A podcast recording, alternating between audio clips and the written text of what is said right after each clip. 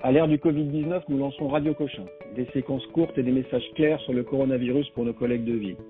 Je suis le docteur Vincent Mallet, médecin à Cochin, professeur à l'Université de Paris, et je parle avec le professeur Nicolas Roche, pneumologue à Cochin.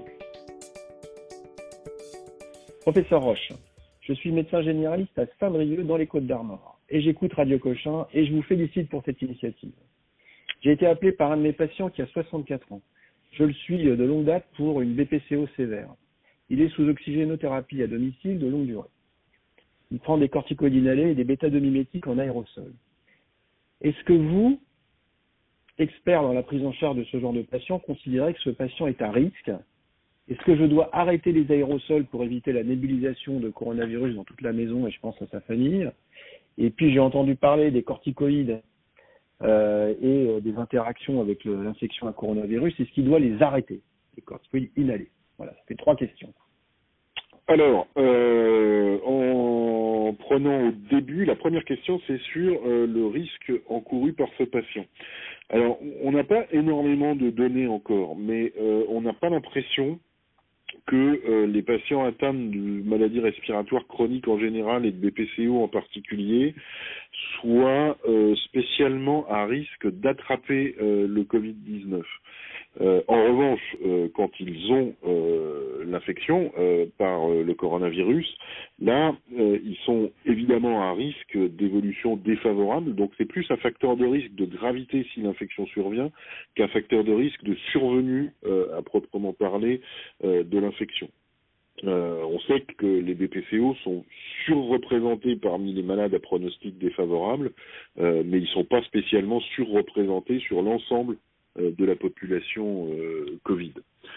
Euh, la deuxième ou la troisième question, peu importe, c'était sur la corticothérapie inhalée. Alors, on, sait que euh, certains anti-inflammatoires, les AINS, par voie systémique, enfin je dis on sait, il faut, rester prudent, mais enfin en tout cas ils pourraient être euh, liés à des formes graves euh, d'infection à coronavirus.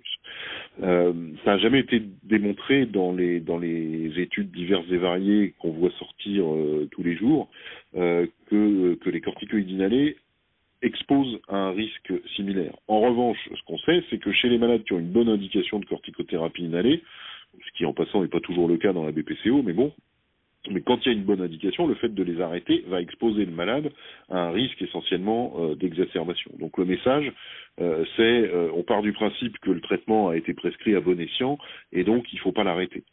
Ça c'est important, c'est peut-être encore plus important pour les asthmatiques, parce que pour les asthmatiques, la corticothérapie inhalée, c'est vraiment quelque chose qui a complètement changé le pronostic, donc il ne faut pas l'arrêter et il faut le dire aux patients qui parfois parlent pas spontanément, euh, mais qui l'arrêtent dans leur coin. Donc il faut leur dire surtout, euh, arrêtez pas votre traitement de fond, euh, quel qu'il soit d'ailleurs.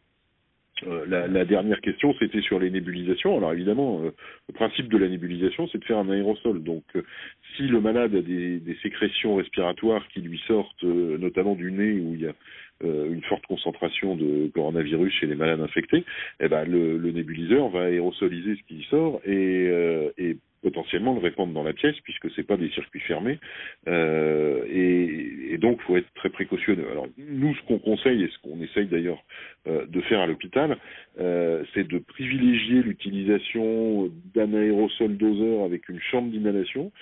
Euh, si on prend euh, un, un bêta-2 mimétique courte durée d'action et qu'on met euh, quatre, euh, doses pardon, dans la chambre d'inhalation toutes les 10 minutes, on va obtenir exactement l'effet d'un aérosol quand on l'utilise dans l'urgence.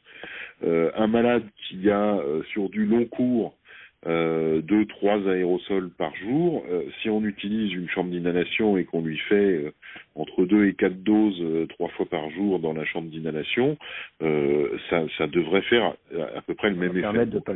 D'accord, c'est pareil. Voilà, pareil. ça c'est important. Puis pareil, s'il y, y, a des malades qui peuvent avoir des systèmes à poudre de bêta 2 courte durée d'action, ils peuvent aussi utiliser ça. Donc je pense que c'est mieux de faire ça. Après, si le malade peut vraiment pas faire autrement que d'utiliser son son aérosol, par exemple, parce qu'il est complètement incapable d'utiliser tous les dispositifs euh, portables, euh, dans ce cas-là, bah, on est plus embêté. Il vaut mieux qu'il ait euh, personne dans la pièce en même temps qu'il fait son aérosol, donc il faut qu'il reste seul dans la pièce, que ça soit bien aéré après l'aérosol. Euh, et si possible qu'il reste seul dans la pièce pendant trois heures après l'aérosol, puisqu'on sait que le virus peut rester euh, quand il est aéros quand il est aérosolisé, il peut rester euh, trois heures dans la pièce. Donc c'est c'est pas simple. Hein. C'est mieux c'est mieux de faire autrement, mais après si on peut pas faire autrement, on peut se débrouiller.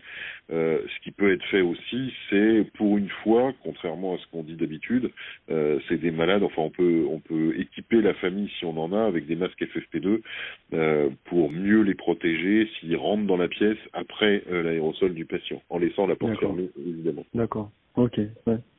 ouais. donc il va ressortir de ses tiroirs son vieil euh, aérosol euh, et sa vieille chambre et il va faire ça en attendant pour éviter de contaminer la pièce et la maison, quoi. Aérosol doseur avec chambre, c'est, c'est, ça a fait ses preuves. c'est un peu moins pratique, ça prend parfois un peu plus de temps parce qu'il faut le répéter, mais, mais, ça marche. Ouais. Ok, donc je récapitule. Donc on n'arrête pas les traitements inhalés, notamment les corticostéroïdes, pour pas le déstabiliser, qui serait un facteur complet supplémentaire d'aggravation. Et puis euh, il, se, il, évite de nébuliser euh, le coronavirus dans toute la pièce pour ses proches. et il est sur la, la base de ce que vous avez lu, de ce que vous savez, euh, la BPCO est pas forcément plus un facteur de risque par rapport à ce qu'on a vu sur le diabète, par exemple. Quoi. De, de l'infection, non, mais, euh, mais après, c'est clairement quelque chose sur lequel, s'il attrape son, le coronavirus, euh, ça fait partie des patients qu'il faut qu'il faut pas hésiter à diriger à l'hôpital parce que un malade sévère comme ça, euh, souvent, vous, restez méfiant, quoi. On, aime bien les surveiller, euh, ouais, on aime bien les surveiller quelques jours parce que même s'il n'a pas de risque d'avoir la maladie plus que d'autres, il a quand même le risque d'évoluer dans le mauvais sens. Donc, faut être très vigilant. Ok, super. Ben, un dernier message, votre message pour ce cas clinique bah, le, le, le, message, c'est euh, on a des patients euh, insuffisants respiratoires qui sont euh, en ville et, et, qui ont besoin d'aide, ont besoin d'aide au, au, quotidien, kinésithérapie, aide diverses, auxiliaires de vie, etc., qui sont seuls avec leur insuffisance respiratoire. C'est des patients qui sont très précaires et qu'il faut pas oublier. Donc mon message, c'est si on les connaît, ne les oublions pas.